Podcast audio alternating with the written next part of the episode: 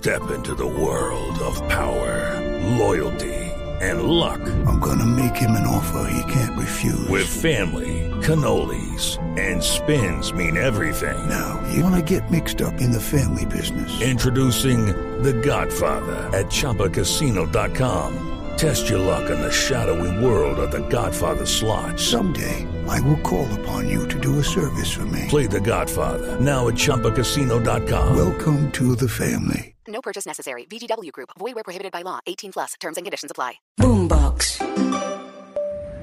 Hola, les habla su capitán. Hoy vamos a volar al país donde nace el saque. El clima y el tiempo es bueno, alisten sus audífonos para disfrutar del podcast presentado por Teresita Aya. Bienvenidos a bordo y salud.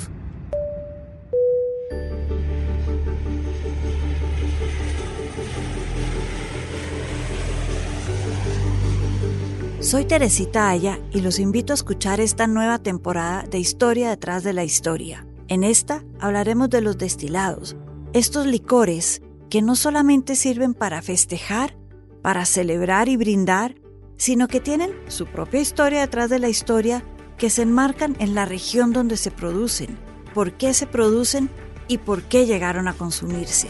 Los invito a escuchar todas estas historias en boombox.com y en todas las plataformas de audio.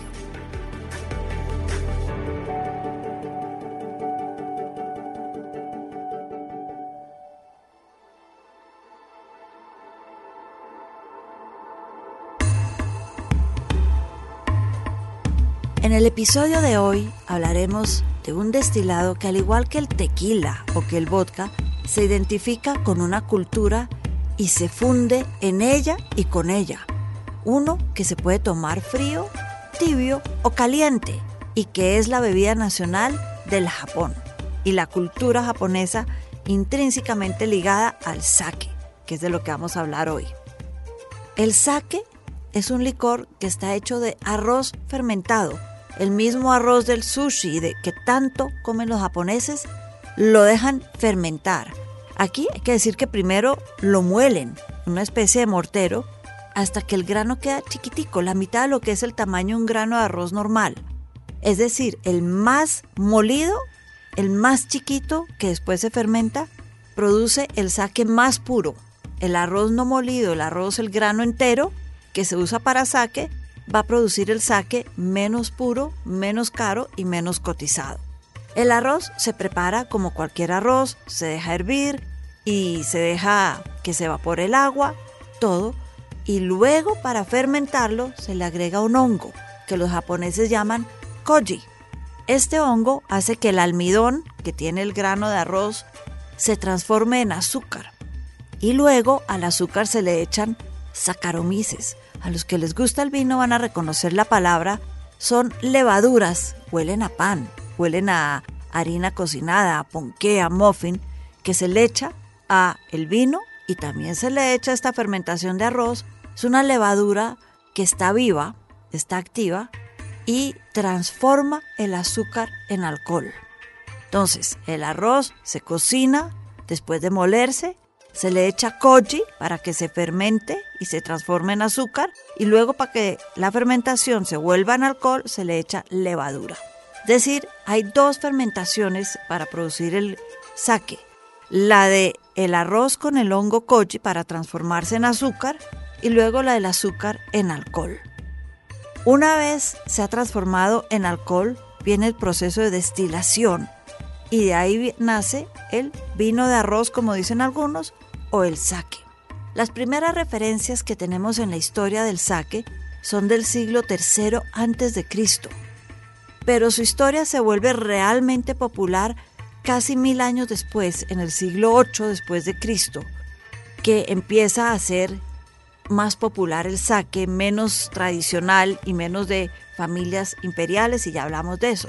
Porque acá, antes de empezar a hablar de todo lo que pasa en Japón con el Shinto, con la religión, con las costumbres y las tradiciones, hay que decir y reconocer que la fermentación del arroz, la del siglo III a.C., se la inventaron los chinos. Y es que hay mucho de la cultura china que los japoneses adoptaron. Por ejemplo, el kanji, uno de sus tres idiomas escritos, el de los caracteres grandes, viene también de la China y la fermentación del arroz. Como les decía, en un principio el sake era producido principalmente para los emperadores, en la corte y en algunos templos shintos de esta gran religión, eh, tendencia, creencia religiosa que se da en Japón.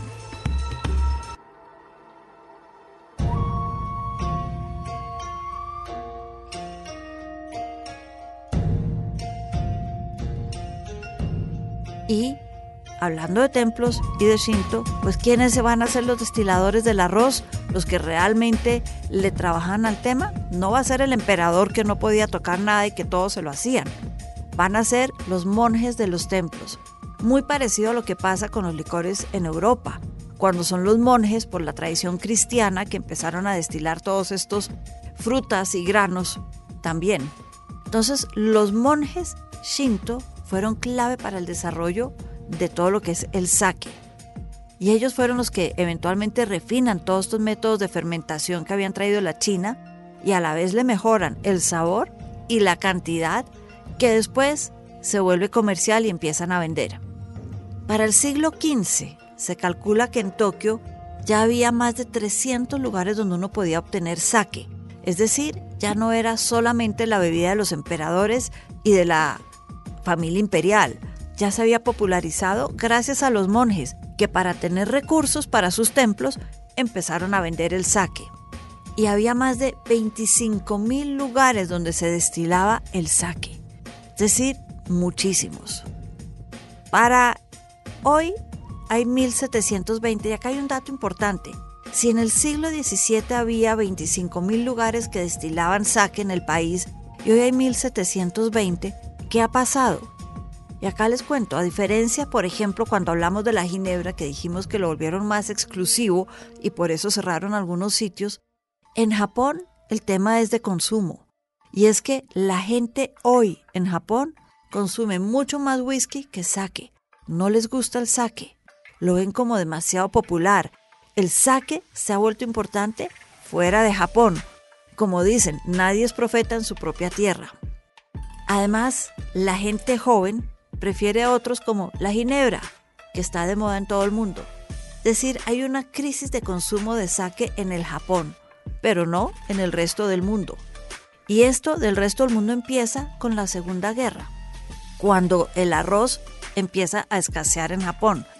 Ahí se le empieza a agregar alcohol fermentado a la mezcla de arroz para rendir lo que era esta base de arroz fermentado y obtener un producto que se pudiera destilar después y volver saque.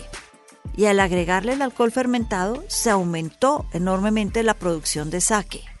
Por eso se empezó a exportar y de ahí que hoy en día sea bastante popular en el resto del mundo. El agua, al igual que decíamos que era supremamente importante en la producción de whisky en Escocia y en Irlanda, ¿de dónde viene el agua? ¿De qué lago la vamos a sacar? ¿De qué cascada para que sea pura? El agua es clave en la producción de un buen sake y la más cotizada es Miyamisu en Nishinimiya. Es de las más cotizadas para producir el sake. Entonces un sake con Miyamisu ya sabemos que es un sake espectacular. El sake se puede pasteurizar o no y está cada vez más de moda el natural, el que no se pasteuriza. Hoy se producen en estas 1.700 destilerías de Tokio, de Japón, cerca de 365 millones de litros al año, de los cuales la mayoría se exporta y no se consume en el Japón. El sake, como decíamos antes, lo producían originalmente los monjes. Y es que el sake se considera entre las creencias Shinto la bebida de los dioses, la bebida de los kami.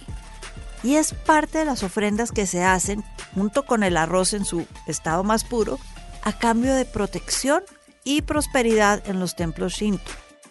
También cuando alguien se casa en Japón con el rito Shinto, la pareja debe tomar sake obligatoriamente como parte del ritual, si no, el matrimonio no dura. Entonces, a brindar con sake el día del matrimonio.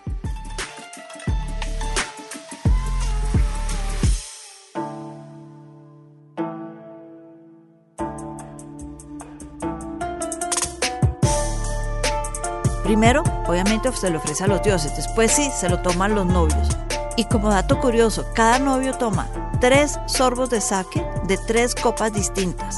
Prosperidad, prosperidad, prosperidad y que dure el matrimonio. Otra manera en la que los japoneses le ofrecen el sake a los dioses es cuando van a construir una casa. Cuando abren el hueco para meter los cimientos y empezar a construir, los monjes riegan sake por encima para ofrecerle sake a la tierra para que el Dios de la tierra no se enoje cuando le construyan encima y por lo tanto, por contrario, bendiga el lugar y bendiga la casa o lo que sea que se vaya a construir. El saque también simboliza el inicio de toda relación en Japón. Cuando alguien llega al barrio hay que recibirlo con saque.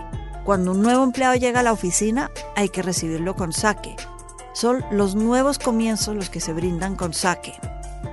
Y en Año Nuevo se brinda con otoozo, una infusión de sake con hierbas medicinales para tener un año lleno de salud y nuevamente la prosperidad. Y como todo en Japón es muy ceremonial, al igual que con el té, hay una manera especial, un protocolo para tomar el sake, cada vez más en desuso, pero muy importante hace 100 años.